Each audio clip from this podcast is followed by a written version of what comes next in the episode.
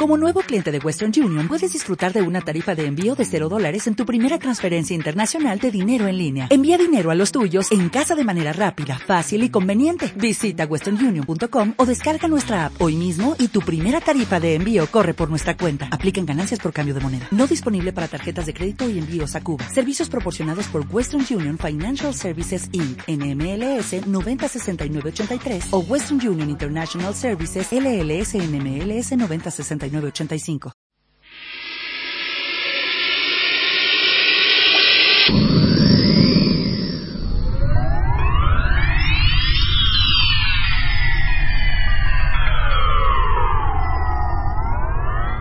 Ya se te va oscureciendo tu habitación. La emisora de radio se comunica con un mundo paralelo al nuestro. Avanzas por un túnel oscuro y no ves luz ninguna. Cada vez estás más cerca de lo paranormal. Misterios sin resolver. Crímenes sin resolver. Un lado imposible. Una dimensión donde conocerás los mayores fenómenos paranormales.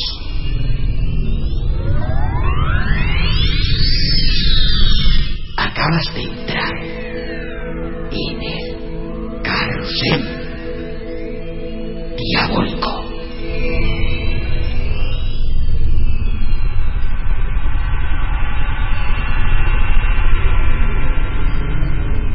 Una producción de Nova Onda 101.9 de la FM. Dirigido por José Javier Moya. Comienza tu viaje.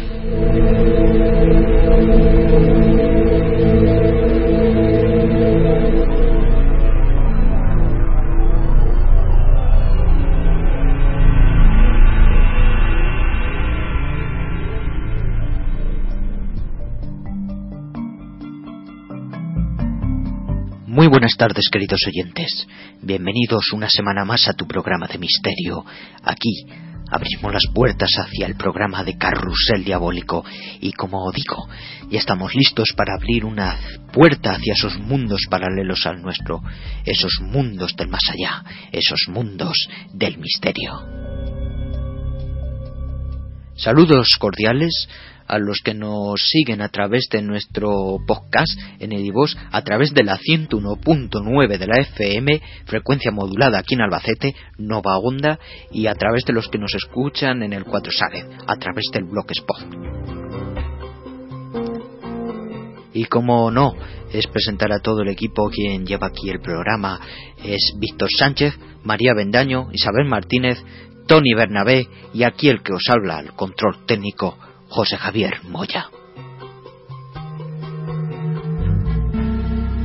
Y vamos a dar nuestras vías de comunicación, nuestro correo electrónico por si queréis enviarnos cualquier relato de los vuestros para dramatizarlos aquí con nuestro cuadro de actores que tenemos del equipo de Carusel Diabólico o, o enviarnos también vuestras experiencias que hayáis tenido sobre el tema de misterio es caruseldiabólico.com es repito caruseldiabólico arroba hotmail.es y también podéis contactar con nosotros a través de nuestro Facebook. Ponéis carusel diabólico y os aceptaremos. Y aquí como siempre yo al control técnico con otro tema que llevaremos durante una hora en el programa de esta tarde. Otro misterio pero esta tarde el misterio a algunos de los oyentes les va a sonar. Y a algunos quien no conozca el caso le puede herir la sensibilidad. Así que comenzamos. Nos ponemos los cinturones y comenzamos aquí en Carusel Diabólico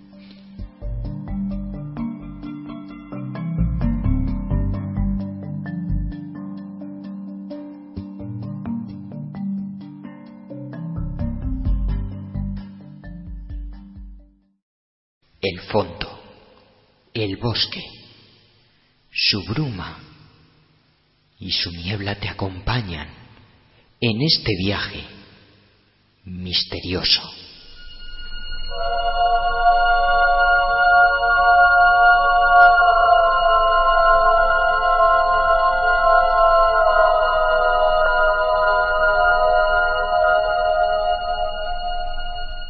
Carrusel Diabólico, tu programa de misterio.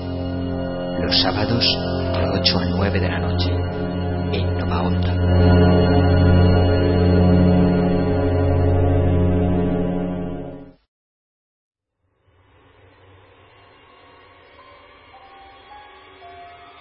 En el programa de hoy nos depara un hecho traumático que ocurrió en el verano de 1978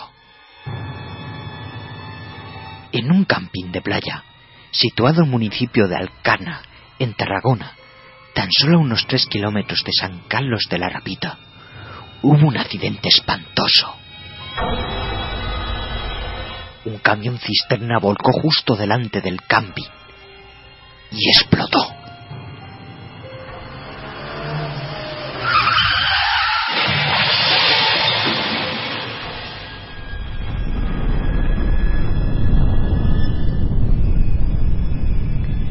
Causando la muerte a más de 243 personas y causando más de 300 heridos de gravedad muy alta. Pero ya han pasado 34 años de lo sucedido.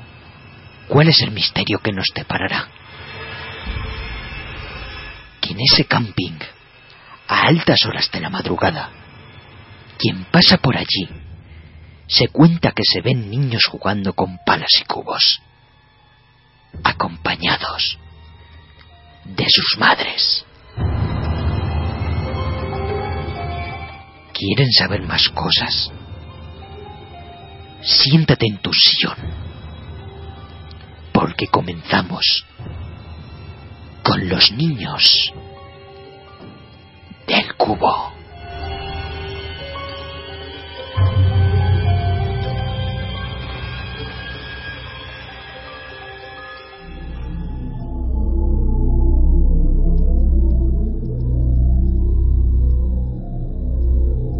Bueno, pues ahí tenían esa introducción sobre la catástrofe en el camping de los alfaques. Y aquí en los micros tenemos a Isabel Martínez. Una tarde más, bienvenida. Hola, buenas tardes, José Javier. Bueno, pues ya se escucha ahí la introducción. Y bueno, pues solamente tenemos que, contar la, la historia. Nunca la hemos tratado en nuestro programa, el camping de los alfaques, pero ha dado la casualidad de que eh, se ha visto, se ha escuchado en los programas de, Iker Jiménez. Entonces, pues me ha dado la idea de, emitir eh, un programa dedicado al camping de los alfaques. Bueno, sí, como tú bien dices, este es un tema hace, que hace ya muchos años que ocurrió, pero es un tema del que, del que, del hará, por lo menos 34 años. Es algo que nunca jamás se, se olvidará. De hecho, yo era muy jovencita, pero lo, pero lo, lo, lo vi lo vi cuando ocurrió y la verdad es que fue eh, impactante. Es algo que nunca, nunca se olvida. Esas imágenes. Quería decir antes a todos los oyentes que quien no conozca el caso puede que les pueda herir la sensibilidad. Hay cosas que, son bastante desagradables a la hora cuando estemos citando los detalles de lo ocurrido. Esto hiera la sensibilidad a cualquiera, aunque pasen los años, aunque conozcas la historia nunca deja de sorprender y de impactarte. Este tipo de catástrofes, pues ojalá y no vuelvan a ocurrir nunca más. Bueno, eh, accidentes de estos con, con, gente a los alrededores, un día bonito, han ocurrido, han ocurrido. Ahora con, recuerdo un caso, no, no puedo decir el nombre porque no lo recuerdo, pero no viene mucho al caso que, en otro camping ocurrió otra catástrofe, pero fue más bien por una inundación que, pasó. No, no lo recuerdo, pero bueno, lo trataríamos para, para otro programa. Y bueno, pues deberíamos empezar desde el principio. Comenzar qué, qué es lo que ocurrió allí, qué pasó en el camping de los alfaques. Esto ocurrió el 11 de julio de 1978. Estamos hablando de pleno verano. Verano, verano. Hace mucho calor. Muchísimo. Podríamos pensar de una temperatura de unos 38, 39 grados por lo, por lo menos. Mm. Además en, en zona de playa. Y aquí, bueno, pues se dan ciertas circunstancias y ciertas casualidades. Eh, un camión cisterna cargado con 25 toneladas de propileno licuado salió desde Tarragona hasta, hasta el sur por la vieja Nacional 340 hacia Alicante. La cisterna tenía una capacidad aproximada de 45 metros cúbicos y una capacidad legal máxima de 19,35 toneladas, de una carga de 8 bar. Sin embargo, eh, como se demostró luego después en la investigación, la capacidad fue sobrepasada con, mucho. ¿Qué ocurre? Ya. La cisterna estaba también fabricada en acero al carbono. No disponía de ningún sistema de alivio de presión. Ya. Pues imagínate en esas circunstancias con el calor que hace. Sí, digamos que es como una bomba de, relojería. Totalmente. La, la, tragedia se inició cuando, bueno, pues eh, parece ser que el conductor, por ahorrarse un, dinero de ir por la autopista, pues decidió ir por, eh, bueno, pues ir por la Nacional 340 en dirección sur. Entonces, cuando al pasar por delante del camping de los alfaques, es cuando justo en ese momento ocurrió la catástrofe. O sea que, que eso pasó alrededor sobre de las por lo que veo aquí en el informe las 3 menos 25. Sí, más o menos. Las dos y medias pasadas. Fíjate, fíjate, si te das cuenta, es, es la hora donde más calor hace. Pues fue. fechas de, verano, entre medias de julio, es, una de las horas donde el calor se concentra más. Y, tú ya mm. imagínate la cisterna. Esto es como, como una hora de, no sé, como una. una se te ocurre como una película de, de estas, como, citando, recordando la película de Destino Final. Sí, algo así. Sin embargo, fíjate, fue una catástrofe total. Hubo, creo que son 243 muertos y, ya, ya os podéis imaginar, sí, sí, sí. Eh, pero imagínate que esto, ya se ha dicho, que esta explosión ocurriera, hubiese ocurrido unos 5 o 6 minutos antes, eh, eh, en ese momento en el camping había unas 800 personas registradas. Pero si hubiese ocurrido unos 5 o 6 minutos antes, habían pasado justo por delante de, de, San Carlos de la Rápita, eh, que, que, entonces pues no sé, pero había muchísima más gente, muchísima más gente de turistas, de gente. Si hubiese sido así, la catástrofe se hubiese multiplicado por, por cinco o seis más. Imagínate lo que hubiese podido ocurrir.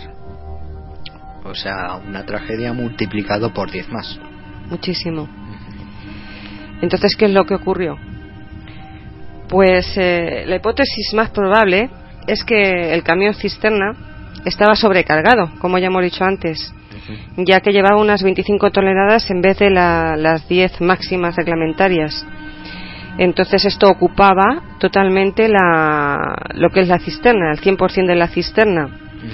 Y si bien eh, este líquido en un principio eh, estaba muy frío, pues con las altas temperaturas, pues cogió, cogió temperatura y como la cisterna no estaba preparada y no tenía ningún, ningún método de descarga de, presión, pues hubo un momento en que aquello, el líquido contenido eh, se, mm, empezó a expandirse, elevó la presión interna y al no encontrar un, un, punto de equilibrio, entonces es cuando por alguna ranura o alguna rotura de alguna de las roturas de, que unían las, las secciones de la, de la cisterna, pues eh, el propileno licuado se encontró sin una pared de contención y se liberó bruscamente.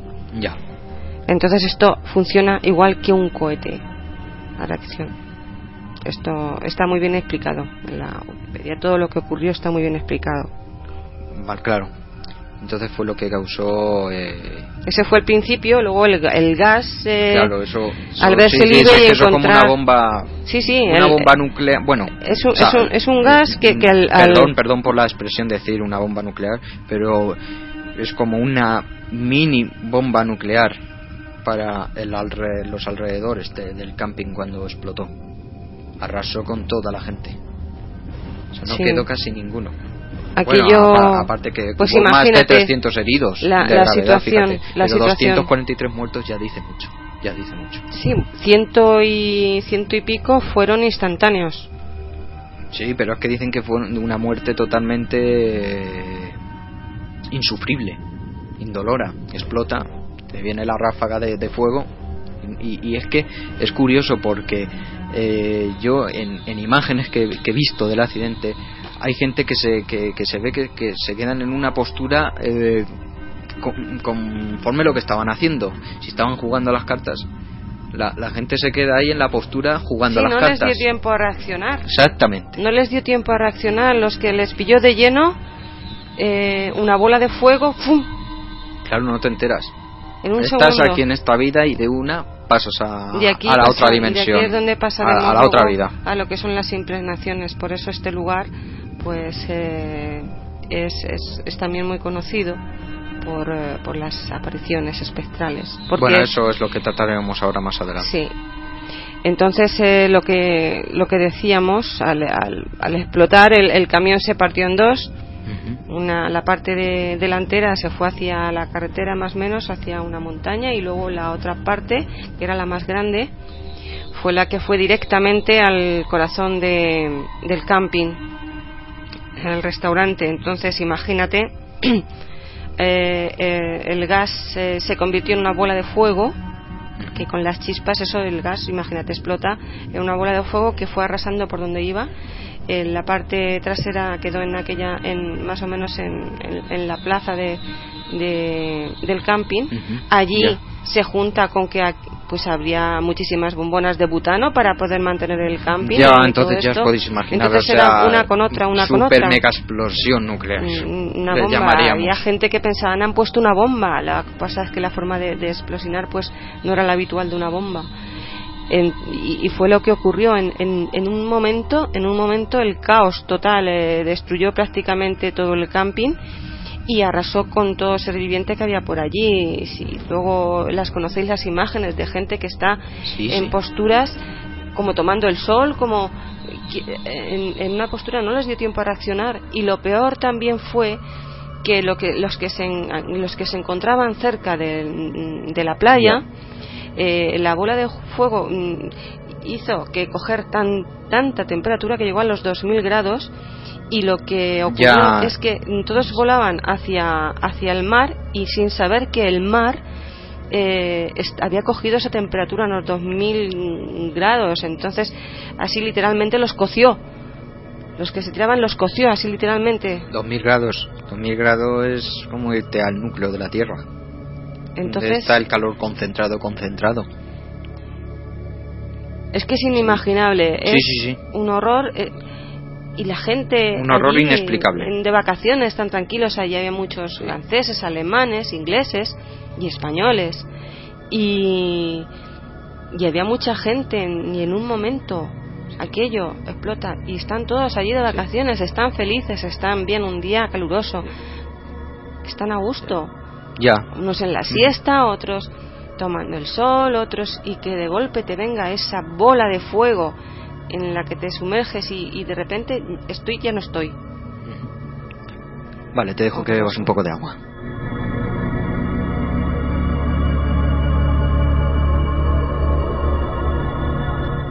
Bueno, pues aquí tenían esa pausa musical de 20 segundos y bueno, pues continuamos. Yo sinceramente no lo estoy pasando muy bien en, en este programa porque me estoy imaginando todo el horror que se tuvo que, que causar allí. o sea, es como si lo estuviera viviendo yo. ¿Tú qué, ¿Tú qué me dices?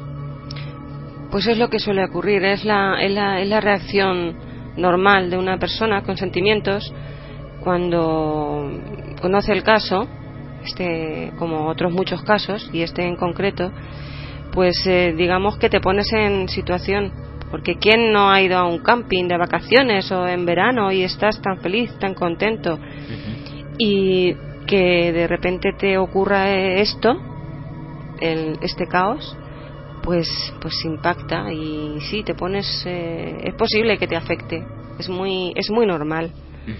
Seguramente que a más de un oyente puede ser que esté un poco impresionado con, con este caso. Cuando ocurrió, sí eh, bueno, pues duró aproximadamente unos, unos 45 minutos desde que ocurrió la explosión hasta que llegaron las primeras fuerzas de rescate. En todo ese tiempo. Sí, sí, pero digamos, eh, eh, la, la, explosión no duró mucho. O sea, el caos. Pues duraría unos minutos. Vamos, que lo mismo ahora estamos pensando que, que, el, que el caos es un poco eterno por los detalles que estamos dando y hasta que se quiso dar la voz de alarma, pero yo pienso que esto, esto tuvo que pasar en tres o cuatro minutos. Sí, en muy poco tiempo. O sea, las 3 menos 25 a las 3 menos cuarto, pensándolo bien, a las 3 menos cuarto, los, el equipo de rescate ya, ya estaría en, en alerta. Pues tienes que pensar que no hubo capacidad de reacción. No. No hubo. No, no, no hubo capacidad de reacción. Entonces, de hecho, ahí se ve, eh, tiene las evidencias del, de los cadáveres en claro, posición los que están ahí haciendo la, postura como, como he citado antes. a reaccionar ni a levantarse ni haciendo a lo que estaban haciendo la los que, dio tiempo A, vieron y estaban un poco más alejados pues a lo mejor les dio tiempo a, a, resguardarse en algún sitio o algo. Pero los que donde cayó donde impactó no les dio tiempo a nada. Fue inmediato. Fíjate. Y, y mm, pasó eso una media hora tres cuartos de hora hasta que hasta que llegaron las primeras ayudas eh, mirándolo por el lado positivo esa gente no sufrió los que murieron. eso es lo que queremos pensar. Tú ponte tú tú piénsalo. O sea, habrá, habrá gente, la gente eh, cuando piensa en este caso, piensan en el sufrimiento que habría tenido esa gente a la hora de morir. Pero si lo miramos por el lado positivo, esa gente no sufrió, porque la prueba está que están ahí eh, con la postura de, la actividad que estaban haciendo, como jugando a las cartas que se ve uno ahí jugando a las cartas. Son como estatuas carbonizadas. Exactamente. Hubo también muchos heridos graves. Que, ahí ya que, es el lado más oscuro de, la catástrofe, que, son los que sí se dieron, estuvieron viviendo hasta el final la catástrofe. Sí. Claro. Hubo algunos, hubo también, pues hubo también supervivientes ya, pero vamos, de las ya víctimas, con de las eh. víctimas hubo, pues por ahí tenemos el informe, el número total de, de, lo diremos más adelante, el número total de fallecidos, de heridos y de heridos, y con secuelas bastante graves. Ya y nada lo único pues comentar que toda la gente se volcó todos los pueblos de al lado todo el mundo se volcó en sus coches a todos buscando a los, eh, los supervivientes se los llevaron a los hospitales más cercanos y todo el mundo colaboró y se volcó de lleno. El primer momento pues la gente se quedaría que, que es lo que ha pasado pero enseguida hubo reacción. Entonces pues perdón los, los heridos se transportaron a fueron transportados a diversos hospitales a Barcelona, a Madrid, a Valencia.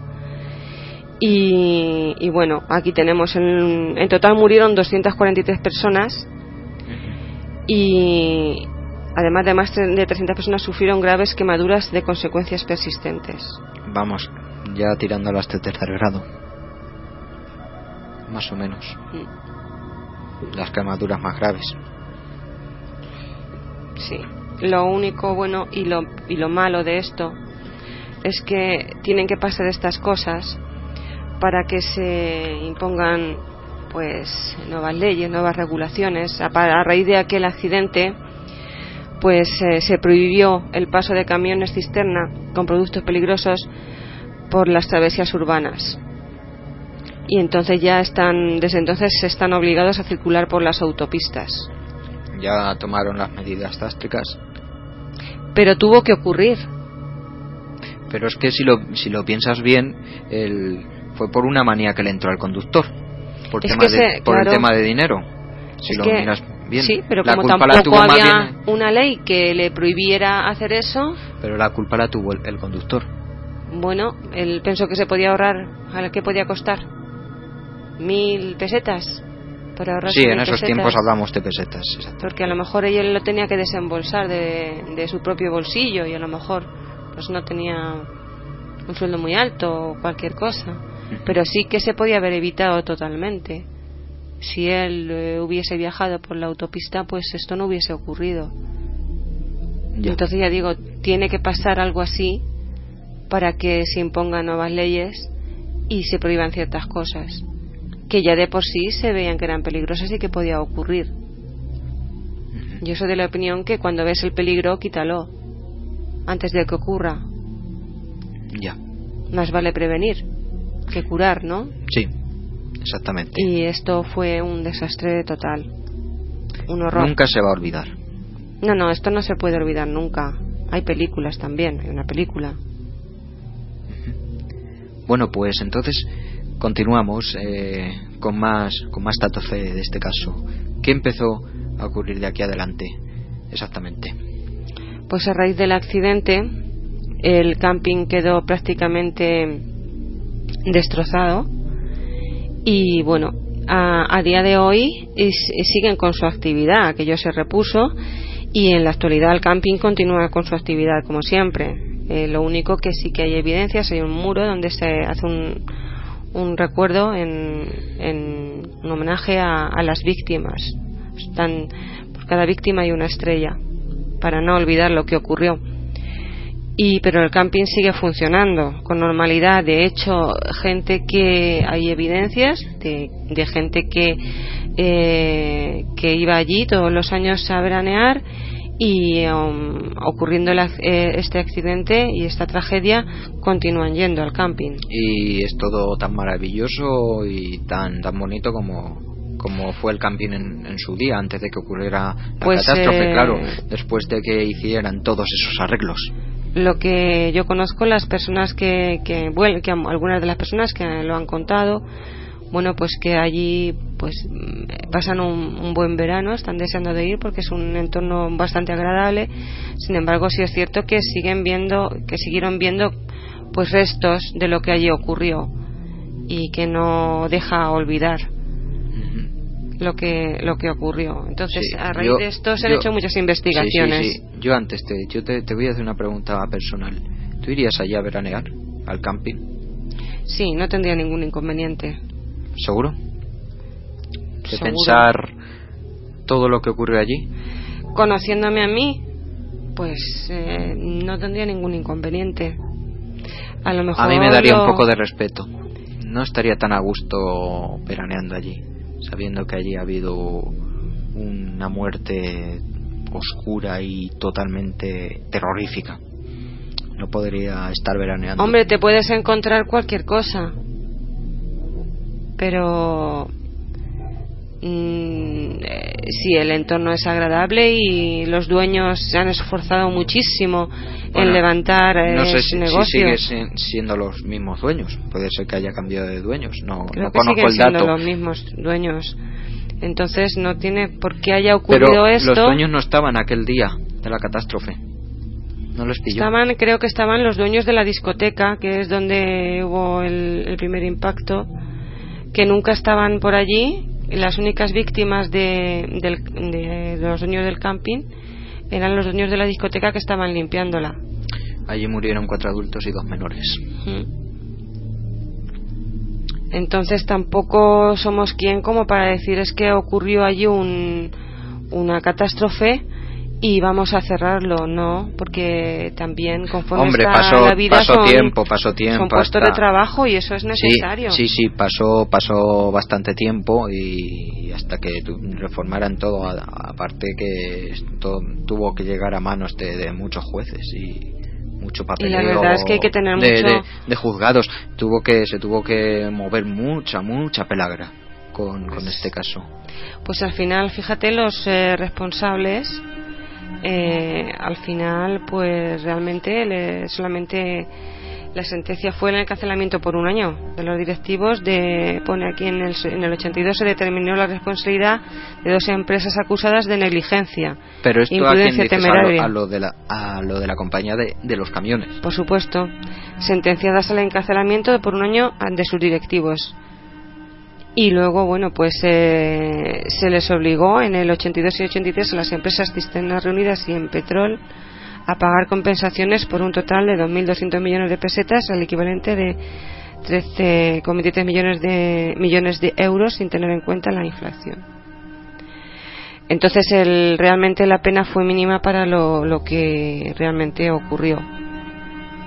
El camión estaba Hubiera en, no, más eh, la cisterna no estaba en condiciones, llevaban un producto muy inflamable, era muy peligroso, entonces no, no tomaron las medidas adecuadas para, para poder hacer este tipo de transporte.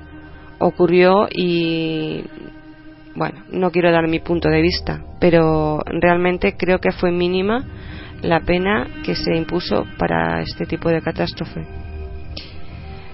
Y, sí, y esto bueno, cada, un, cada uno de en los, relación de a los los- oyentes que opine y que, que Sí. saque sus conclusiones con, yo con desde, el tema de, de- de la justicia con este caso. desde mi punto de vista, la verdad es que yo admiro a los dueños de- del camping por ese esfuerzo eh, en, en mantener eh, el negocio, ya que ten en cuenta que ellos eh, sí que tienen que sufrirlo de por vida lo que ocurrió allí. Entonces, para mí es eh, de verdad digno de, de admiración que lo lleven para adelante, que todo les vaya bien y les deseo todo lo mejor. No tiene por qué volver a ocurrir. Ojalá. Pero quién sabe. Ojalá. Y no puede ocurrir una, una catástrofe como de esas. Luego está la segunda parte, que es la que de la que tenemos que hablar. Vale, déjame que te dé que te dé un respiro de 10 segundos.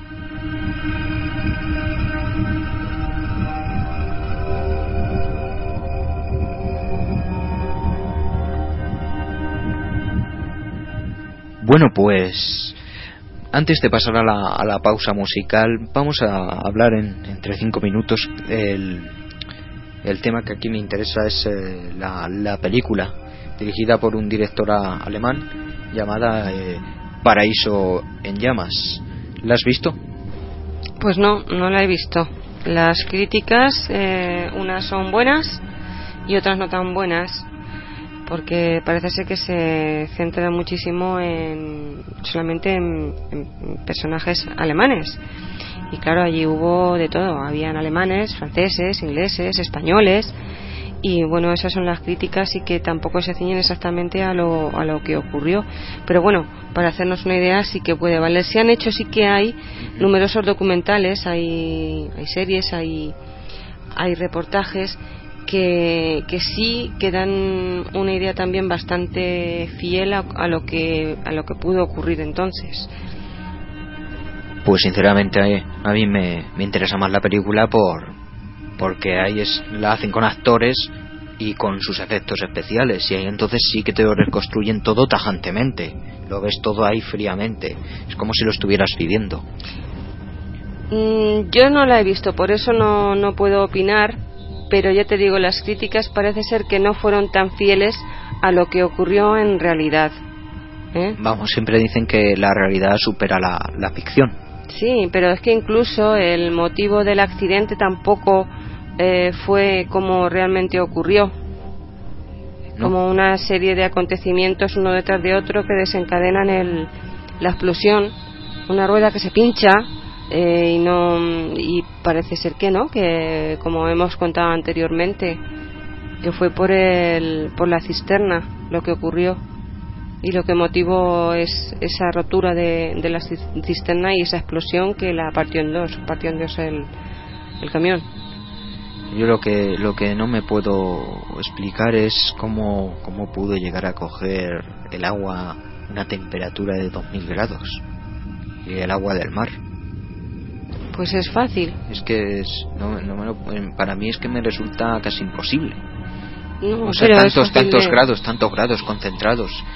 Yo conozco eh, cuando el agua hierve es a una temperatura de más o menos unos 90 o 100 grados, que es cuando está ya ardiendo, o sea, metes la mano y te quemas.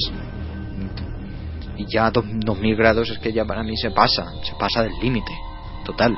Bueno, pero tú tienes que tener en cuenta el, la magnitud de la explosión y las calorías que llevaba. La bola de fuego que arrasó con todo. Claro. Y la temperatura que cogió. Es totalmente normal lo que ocurrió. Pero es que yo ya, yo lo, yo lo que digo, esa gente, los que se estuvieran bañando, no quedarían. Es que ni, ni aunque se carbonizaran, es que se desintegrarían. Se cocieron. Es que un metal a, a, esa temperatura se derrite. Se cocieron. Duró tan poco tiempo que tampoco um, no, dio lugar tampoco a que desaparecieran. Ninguno. En fin, un horror. En fin, un, un caso de, de lo más atroz y fíjate de que, que he estado haciendo programas sobre, sobre casos espeluznantes como puedo citar ahora uno el, crimen de Almansa que es, uno de los que también más me impresionó eh, y, bueno y, otros pocos casos más que ahora no, no recuerdo. Y, y tú qué tú qué me dices eh, tu punto de vista eh, te afecta yo, yo es que me imagino a toda esta gente inocente. Es como el señor de la guadaña que no lo estás viendo y estás viendo a, niños inocentes, a gente inocente, gente normal, gente feliz, gente buena, y te ves mm, desde fuera, ves al Señor de la Guadaña cómo se los quiere llevar, y en un momento los ciega. Claro. Eh, esa es la, la, mi impresión, mi sensación, y, y me aterroriza. Claro. Mm, no estamos libres de, de nada. Me aterroriza, esa es la palabra. Si te parece bien, podemos dar paso ya a lo que. Sí, después de esa. De esta, eh, de esta pausa musical. Sí. Dar paso a lo que he citado en la introducción: el caso de los niños del cubo acompañados de, de sus madres. Las apariciones que hubo allí en el camping. Pues volvemos ahora, en unos minutos, en Carusel Diabólico.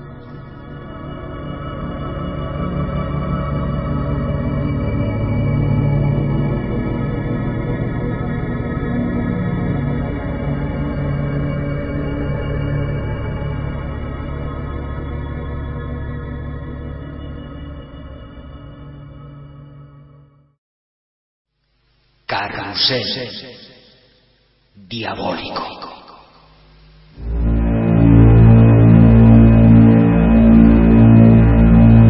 Una puerta abierta hacia dos mundos. El del misterio. Y el del horror. Todos los sábados, de 8 a 9 de la noche, en Nova Onda. Y el misterio.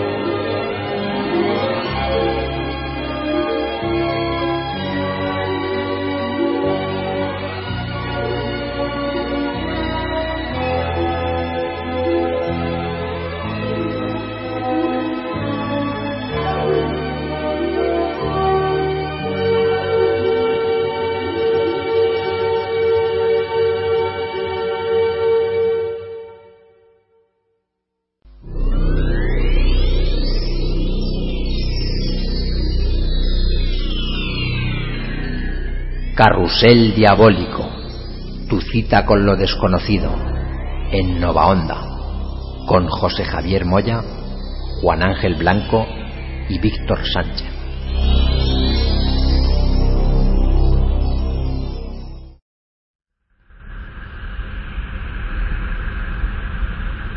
Bueno, pues aquí estamos de nuevo, aquí en tu programa de misterio, en Carrusel Diabólico, después de esa pausa musical, como siempre. Y bueno, pues ahora nos vamos a, ir al caso de, de esas apariciones que hubo allí en el camping, en el camping de los alfaques. Hablamos de los niños del cubo, acompañados de sus madres. Bueno, pues, ¿qué nos puedes contar?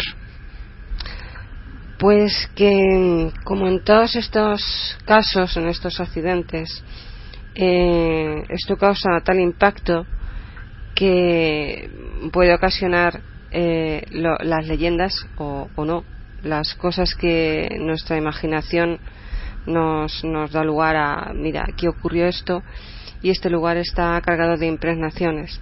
Entonces es cierto que eh, parece ser que hay personas que han visto apariciones en, en, el área del accidente, tanto en el interior del camping hasta el tramo de la carretera y también en, en la zona de la, de la playa.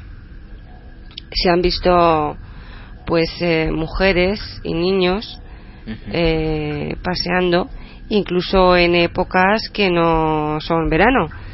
Y todos pues vestidos con ropa de verano ya, os podéis imaginar bañador de la época con sus bañadores con sus gorritos con sus cubos. Y a lo mejor pues las madres cogen hay un caso que ya lo eh, lo detallaron en, en el programa de Iker Jiménez en Cuarto Milenio. Y en Milenio 3 también. Sí, de Javier Martín Moralera, que estaba, estaba de vacaciones en San Carlos de la Rápita y el 19 de agosto del 2003 se fue con su mujer y su hija a visitar Peñíscola. Entonces a la vuelta, llegando ya otra vez a, San Carlos, ya de madrugada, pues eh, no tenía mucha visibilidad y decide dar las luces largas. Claro, hablando sobre la una y media o dos menos y pico de, la, de la madrugada, no se vería apenas nada por aquella carretera. Entonces, hablamos de la eh, carretera donde ocurrió el accidente. Claro, por eso decidió dar las luces largas para ver mejor entonces, si luego tenéis oportunidad, no habéis visto el programa de Iker Jiménez, pues tenéis su testimonio en persona, la entrevistó. Dice que es entonces, cuando dio las luces, cuando observó que había algunas personas, unas siete u ocho personas, en el otro lado de la carretera y estaban separados eh, unos de otros a una distancia aproximada de metro o metro y medio. Eh, dice que había alguna mujer Mm, algunos niños y todos con vestidos vestidos eh, de verano. Con pantalón corto con pues con sus gorritos con los niños con cubos en la mano y lo más curioso es que estaban todos eh, como mirando fijos eran como estatuas que iban estaban como deambulando como fíjate fíjate me, están poniendo los pelos de punta de imaginarme este, claro, a él le, chocó mucho la, le chocó mucho, pero lo que más le, le impactó, lo que le produjo el, el, terror, fue que al pasar por delante de ellos eh, observó que no tenían cara, que eran caras eh, negras, eran como manchas. No tenían rostro. No tenían rostro. Sin rostro total. Como calcinados. Y, bueno, él comenta que de inmediato no hizo nada, intentó, digamos, dice que de seguro si hubiese habido alguna curva o algo, que seguramente que hubiese tenido un accidente del susto que se, que se dio. Ya cuando estuvo más calmado fue cuando paró, llamó a su mujer que iba durmiendo. En el asiento de atrás, efectivamente. En el asiento de atrás, sí. Le comentó lo que había ocurrido se, va, se bajaron, el angustiado, ya me lo puedo imaginar, la mujer, bueno, pues... Y fue la mujer quien le dijo, es que hemos pasado justo por delante del camping de los alfaques. Y que es aquí donde ocurrió toda aquella este tragedia. Sí. Entonces han habido más, más, más casos, ¿no? Claro, claro que ha habido. Mira, dio la, dio la casualidad de que, de que anoche me quedé viendo Cuarto Milenio y, y hablaron un poco sobre el camping de los alfaques, de, apariciones que ha habido allí. Eh, si no recuerdo mal, fue un, un, otro, otro hombre a hablar con Iker y a contarle que había visto otra aparición en el camping. Iba en el autobús con durmiendo, en el autobús no sé a qué destino iban, no recuerdo, y vieron pasar como a, a dos personas por allí a altas horas de la madrugada. No sé si mm, no me hagáis mucho caso, no lo digo esto con mucha seguridad, pero creo creo que el hombre decía que le estaban como como saludando a la persona quien pasaba por allí. Sí. Que los eh, supuestos espíritus que, que vagan por, por, el camping de los alfaques tienen conciencia de en el tiempo que, que se encuentran porque este hombre, si, no recuerdo mal, estaba como saludando a, a esos niños. Pero estamos hablando que ese, ese hombre eh, está dando ese testimonio cuando era chiquillo, no era pequeño. Es muy curioso, sí. Hay más casos de gente que ha estado allí, dan sus testimonios, como una chica que, que estaba durmiendo y de repente se pues parecía que le estaban como incitando a darse la vuelta, estaba durmiendo en la cama, se despertó, se dio la vuelta y de repente se vio allí una niña de unos 10 o 12 años, pues con quemaduras, que la estaba mirando y en pocos segundos desapareció. O sea, ya, ya os podéis imaginar.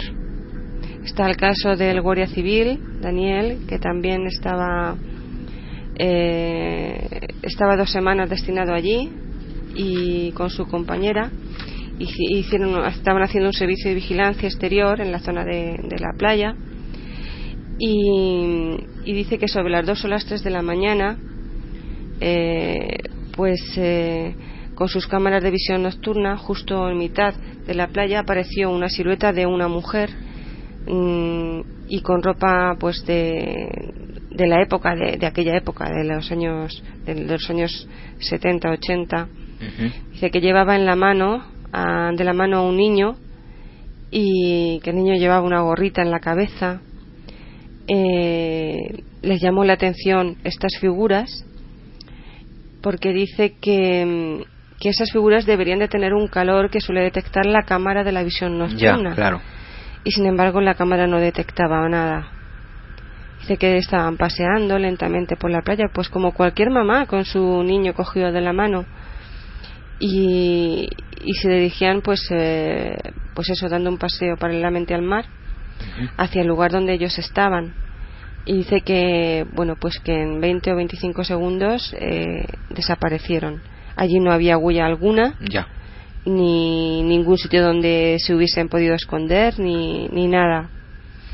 Entonces son muchos los, los testimonios de gente ya.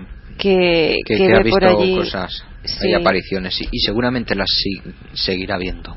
No es difícil para los que creen en todos estos temas, no es difícil imaginar que ante unas muertes tan tan tan repentinas, tan bruscas que no les no les ha dado tiempo a los fallecidos a asimilar ni a saber ni siquiera que han muerto, eh, es fácil pensar que en, el proceso de la transición estén perdidos y estén vagando, desde mi punto de vista.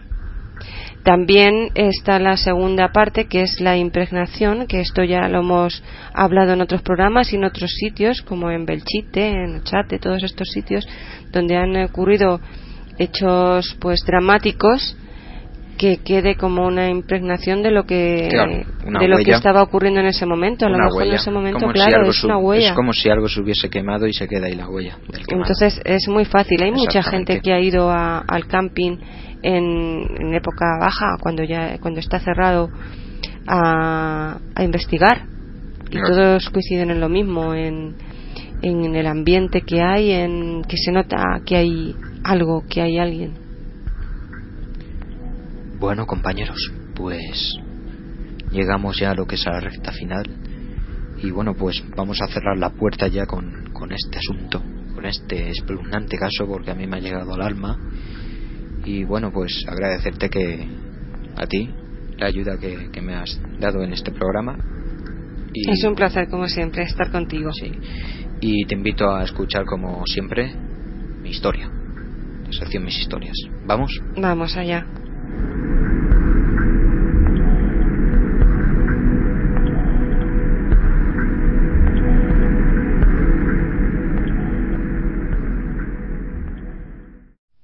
Estás montado en el carrusel diabólico, entrando en otra dimensión, tu programa de misterio en Nova Onda.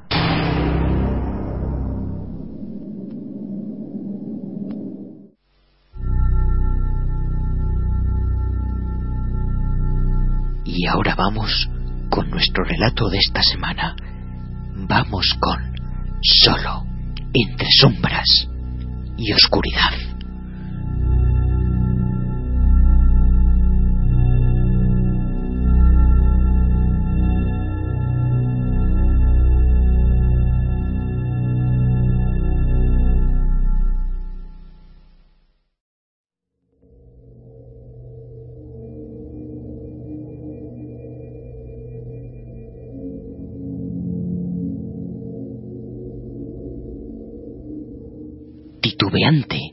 Me cubrí con las sábanas con olor a rosas y sangre, arrojando hacia un lado el cadáver de mi amada que descansaba incompleto sobre el colchón.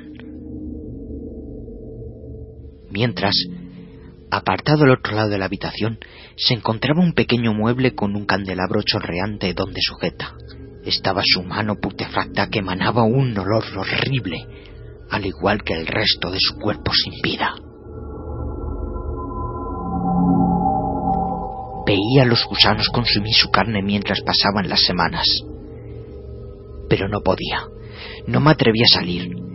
Él estaría esperando ahí y tendría la oportunidad de matarme, al igual como lo hizo con ella. A veces me miraba en el espejo de la pared y observaba mi cobardía, mi cuerpo enflaquecido por la falta de alimento en semanas.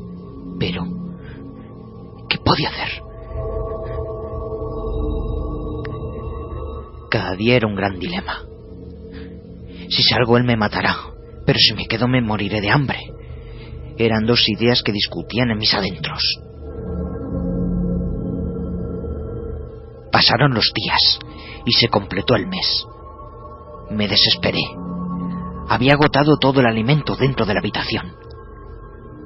La pequeña planta en la ventana fue una fuente de energía. Ya me había acostumbrado al olor a carne humana en descomposición, pero el hambre seguía. Se me pasó la loca idea de comer el cadáver humano que me acompañaba. No había idea más estúpida en ese momento, pero no quería morir. No podía morir. No debía. Tomé su brazo y mordí la carne.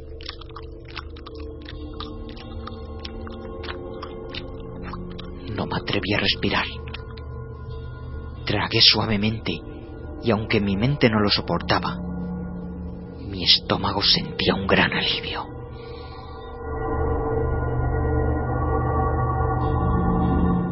Mi conciencia se destrozaba poco a poco.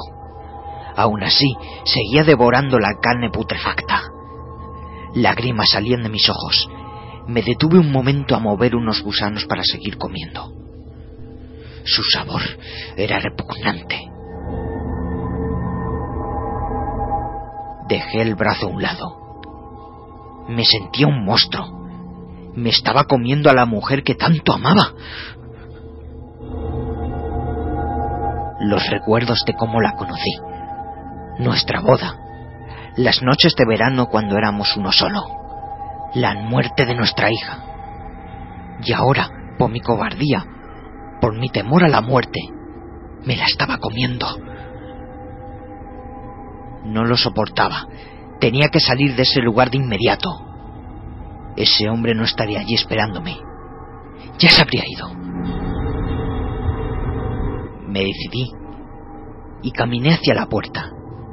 y di la vuelta sirriante a la cerradura.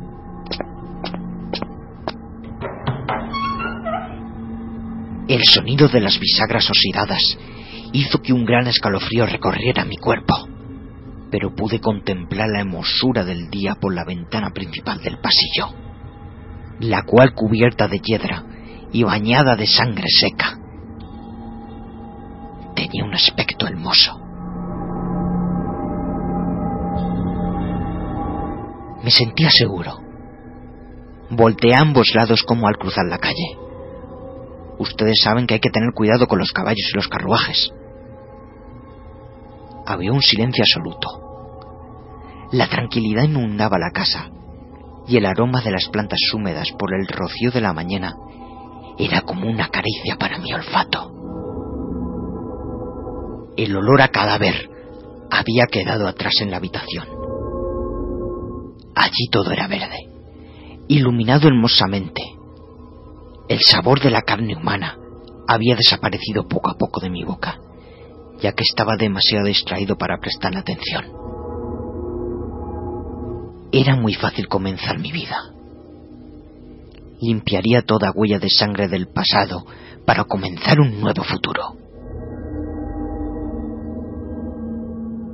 Pero me precipité.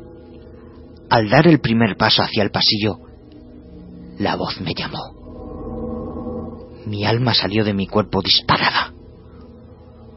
Un hacha voladora había cortado mi cuello y había separado mi cabeza del resto de mi cuerpo.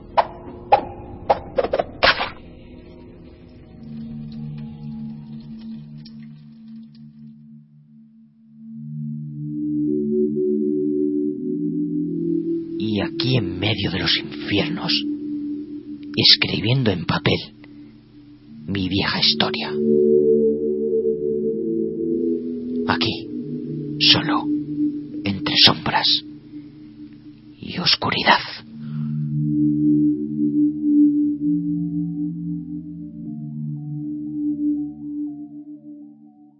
Conoce el mundo del misterio.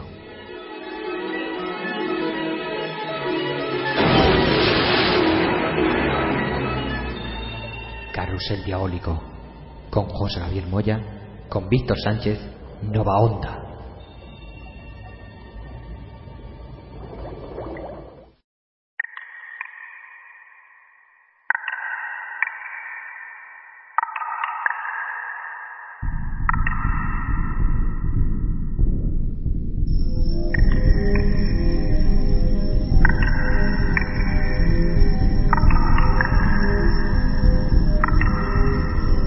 Bueno, compañeros, pues ahí tenían esa historia de cada semana y ya pues nos tenemos que marchar. Y como habéis visto en, en el anuncio de, de nuestro Blogspot, que este programa es grabado en nuestros estudios y el próximo también por circunstancias de, de papeleo y temas de, de, investigación que no podemos eh, emitir en, en directo. Entonces, pues Isabel, una tarde más y agradecerte que te queremos para los siguientes programas, como siempre. Sí, veremos a ver, ya me contarás de qué es el siguiente programa. Sí, ya lo tengo, ya lo tengo en mente y, y seguramente sea un tema bastante interesante. Y bueno, a ver si es posible de aquí a poco que podamos visitar a nuestros grandes amigos, a mi gran amigo Miguel Blanco, Miguel Pedrero y Fran Contreras a todos esos investigadores que, que nos ayudan mucho con estos temas de, de, misterio. Y bueno, pues darle las gracias a todos los oyentes por seguirnos cada tarde del sábado en directo a las 8 en punto en la 101.9 de la FM Nova Onda y hasta entonces, hasta dentro de 7 días. Hasta la semana que viene.